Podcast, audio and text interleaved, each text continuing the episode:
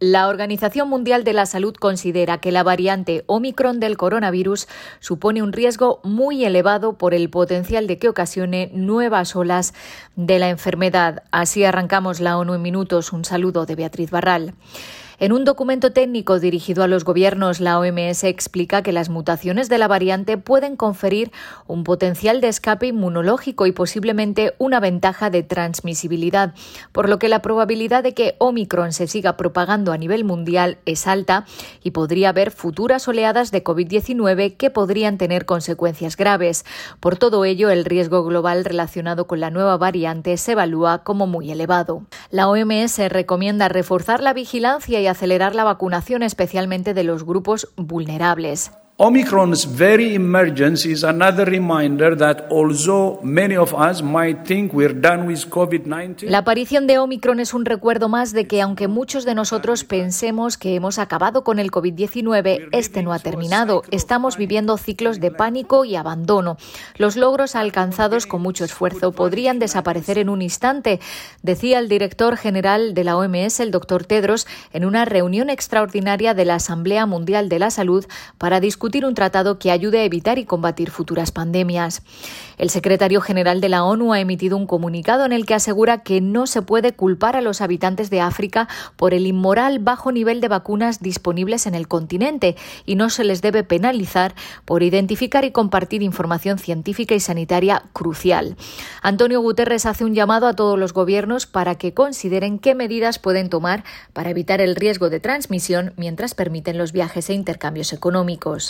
Cambiamos de asunto. El sistema de Naciones Unidas en Honduras felicita al pueblo hondureño por la jornada electoral. La candidata presidencial Xiomara Castro del opositor Partido Libertad y Refundación Libre aventaja según los resultados preliminares al alcalde de Tegucigalpa, Nasri Asfura, del oficialista Partido Nacional en las elecciones presidenciales. En un mensaje en su cuenta de Twitter, la coordinadora residente en Honduras, Alice Shackelford, exhorta a los actores políticos a mantener la calma y respetando las disposiciones vigentes a guardar los resultados oficiales del Consejo Nacional Electoral.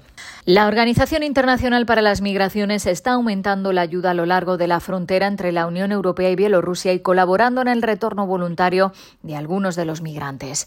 Se calcula que hay hasta 2.000 inmigrantes y refugiados en la frontera con Polonia soportando temperaturas gélidas, sobre todo kurdos de Irak, pero también sirios, iraníes, afganos, yemeníes, cameruneses y de otras nacionalidades. El número total de inmigrantes y refugiados que se encuentran actualmente en Bielorrusia se estiman 7.000 y hasta ahora solo un pequeño grupo ha expresado su deseo de regresar voluntariamente a su país.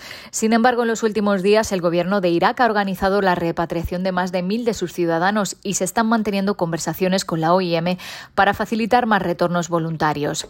Se prevé que la OIM pueda proporcionar un vuelo charter a todos los que queden y deseen regresar a Irak en las próximas dos semanas. Hasta el momento, la OIM ha ayudado a 44 personas a regresar voluntariamente a sus hogares y otras 38 están en proceso de hacerlo. Y hablamos ahora del pueblo palestino porque las persistentes violaciones de sus derechos, junto con la expansión de los asentamientos, amenazan con echar por tierra las perspectivas de lograr la solución de los dos estados, asegura el secretario general en un mensaje con motivo del Día Internacional de la Solidaridad con el pueblo palestino. Antonio Guterres dice que la situación en los territorios palestinos ocupados, incluida Jerusalén Oriental, sigue planteando un reto importante para la paz y la seguridad internacionales. El secretario general asegura sentirse alentado por los recientes contactos entre altos funcionarios israelíes y palestinos, pero matiza que contener la situación no es suficiente y pide conversaciones constructivas con miras a poner fin al cierre de Gaza y a mejorar las condiciones de vida de todos los palestinos bajo ocupación. Hasta aquí las noticias más destacadas de las Naciones Unidas.